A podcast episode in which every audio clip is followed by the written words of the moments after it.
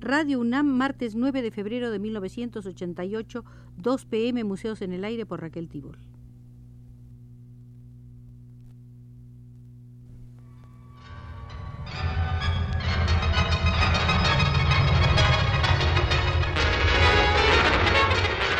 Radio UNAM presenta Museos en el Aire.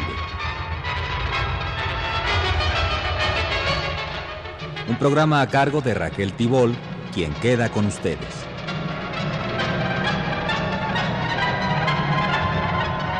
El encuentro de ceramistas contemporáneos de América Latina que se presentó en el Museo de Arte Moderno de Chapultepec nos ha llevado a realizar una serie de visitas al Museo de la Cerámica Latinoamericana.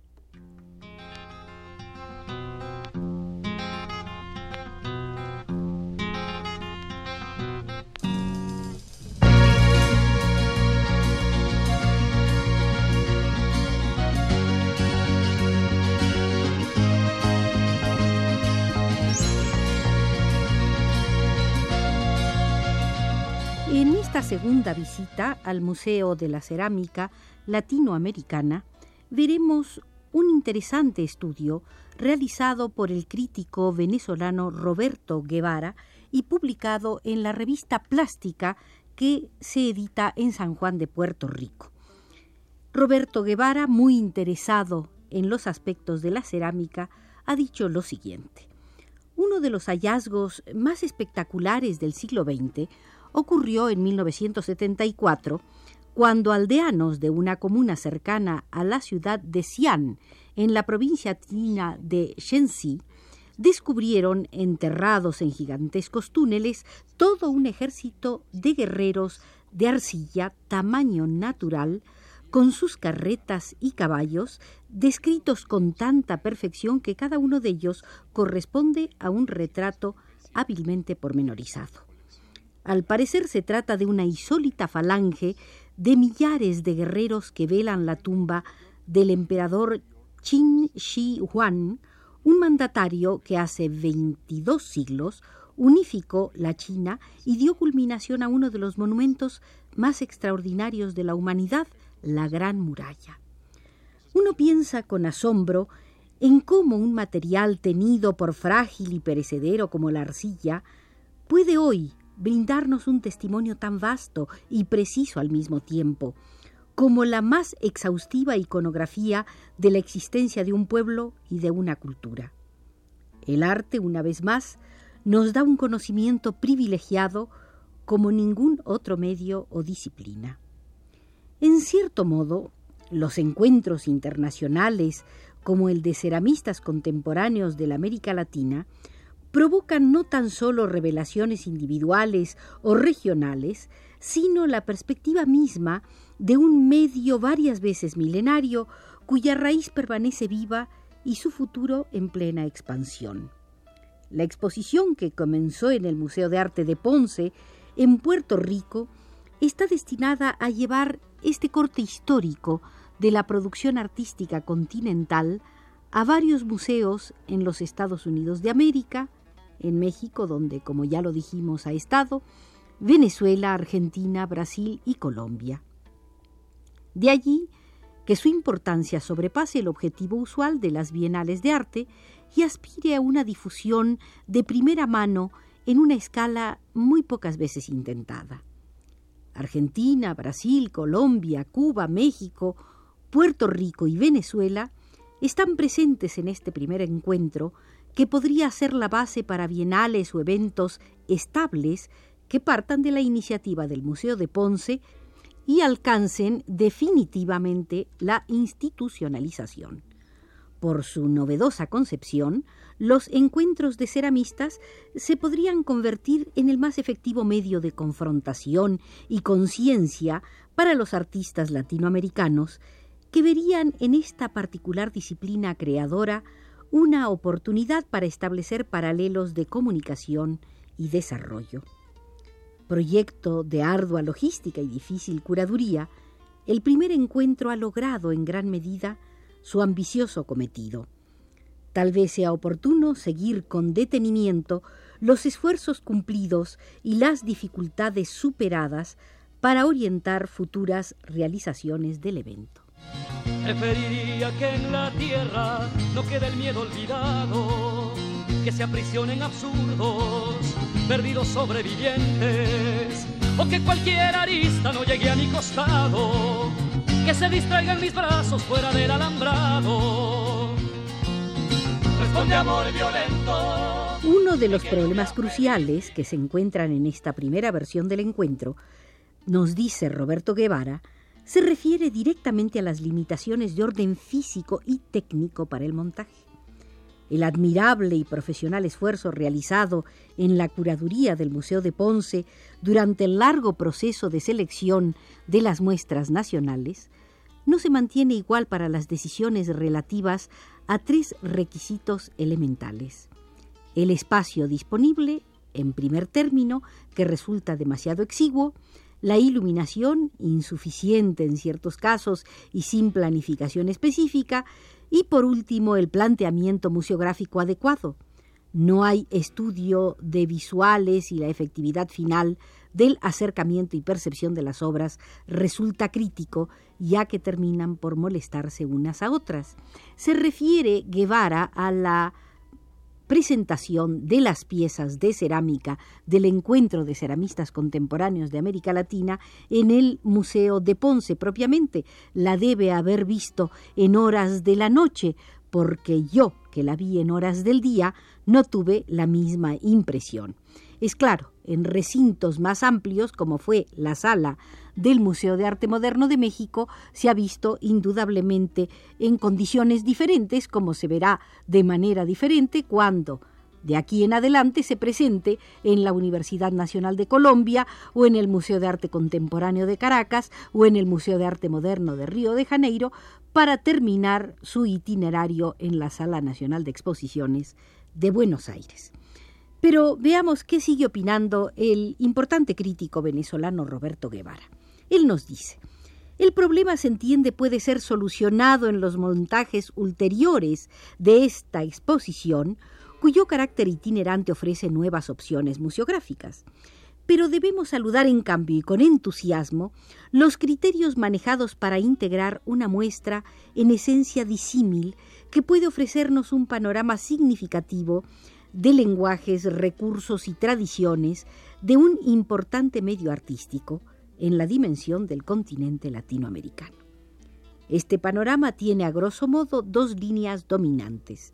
Una de ellas lleva al natural crecimiento y expansión, la otra persigue identidades y raíces. Lejos de oponerse, ambas pueden y suelen resultar complementarias. La representación argentina ha sido seleccionada, al parecer, dentro de tendencias muy sensibles a los movimientos internacionalistas recientes, especialmente en favor de esa especie de contraimagen que procuran de manera tan angustiosa las transvanguardias europeas. Sin embargo, el barro es tangible y tiene sus prerrogativas. Los problemas y alcances de la llamada mala pintura, basados en la acumulación de capas y en la estridencia cromática, no resultarían efectivos en un nuevo medio como la cerámica, desplegada en las tres dimensiones. Las soluciones deben, en consecuencia, resultar más creativas y disponer del don de la invención. Leo Tabela utiliza una silla vienesa para colocar su figura de proporciones ajenas a las visiones naturalistas y similares a las síntesis pictóricas de los inicios del siglo, mientras que Marisa Rueda orienta sus expresiones hacia connotaciones éticas basadas en un simbolismo obvio, un torso reclinado, como si fuese un traje, sobre un tablón, en una obra que quiere representar el homenaje a la luchadora caída. Rafael Martín somete la imagen corpórea a definiciones sincréticas más drásticas, una figura cuya cabeza aparece unida casi directamente a las extremidades, sin torso, que supone un mutante asaurio, obra de 1985. Los tres bloques superpuestos, que se titulan Muro también de 1985, de Carlos Carle, son una inesperada salida constructivista, muy vinculada a los lenguajes texturales, como una columna primordial del barro. Madre, no sé qué estás sufriendo con otras compañeras por lo que ayer pasó.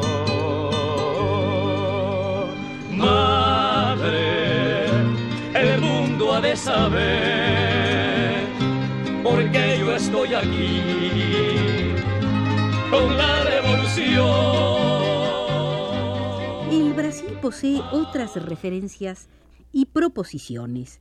El arte reciente de este país permanece atento a las vinculaciones con la naturaleza, las eh, comunidades y el sentido participativo de las obras. El ejemplo más sorprendente y paradigmático es Akiko Fujit, cuya obra Flores na Terra, de 1985, fue presentada en video. A la escala comunal en la intemperie, las obras parecen hábitats de apariencia casi orgánica, como fortalezas de arquitecturas primitivas que requieren la participación masiva y el sentido ritual. Megumi Yuasa viene de la pintura y su obra refleja tanto el sentido escultórico de sus tres volúmenes bifrontales como el grafismo de animación pictórica.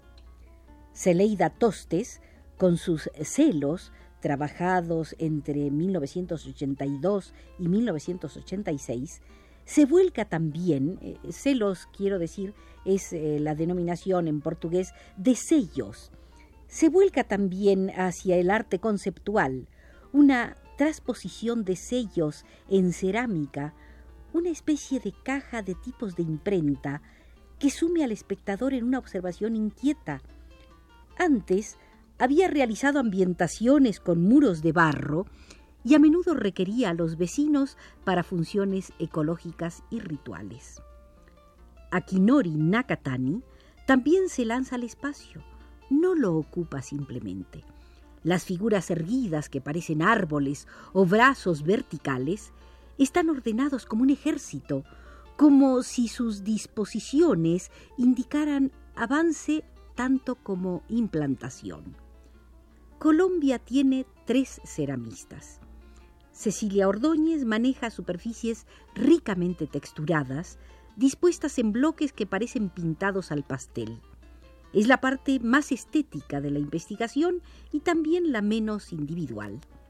El torso recostado y deformado de Trixie Alina, Durmiente, de 1986, es una obra de medio mixto y gran despliegue. Mide un metro cincuenta y cuatro por 41 centímetros por 30 centímetros. Explora nuevos alcances del expresionismo apoyado en la fuerza particular del barro.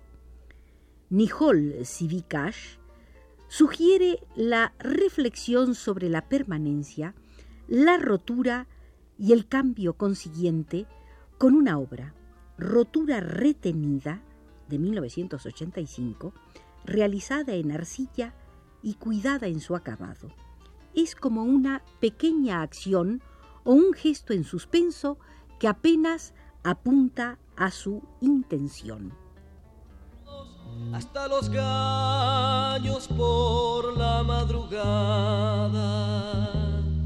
Único amor, tu amor, presentimiento de ser amante la representación de Cuba es, según Guevara, la menos atractiva y convincente del encuentro, posiblemente porque es la única que no estuvo sujeta a curaduría por parte del Museo de Ponce, ya que las obras fueron enviadas directamente. A excepción de la pequeña obra abstracta, un cuadrado con círculo perforado del artista Alfredo Sosa Bravo, titulada Engranaje Interior de 1981, todas las obras enviadas encierran representaciones figurativas con varios grados de acercamientos realistas. Las pequeñas casitas de varios pisos de José Fuster, de 1984, recuerdan las artesanías más leves. Las obras de José Ramón González Delgado y Ángel Norniela parecen intentar en cambio variantes de hiperrealismo, al representar el primero dos recipientes callejeros de basura, titulado Concepto de Basura número 15, y el segundo un juego de cajas de embalaje cuidadosamente veristas que se titula Frágil y que es de 1985. El juego de las escalas pudiera ofrecer una nota complementaria, pero su interés es muy relativo. Y para siempre Conducidos por Arturo Garro desde los controles, hemos realizado la segunda visita al Museo de la Cerámica Latinoamericana.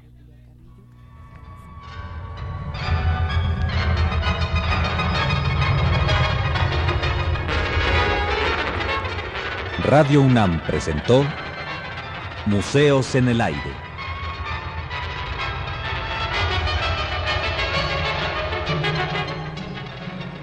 Un programa de Raquel Tibol.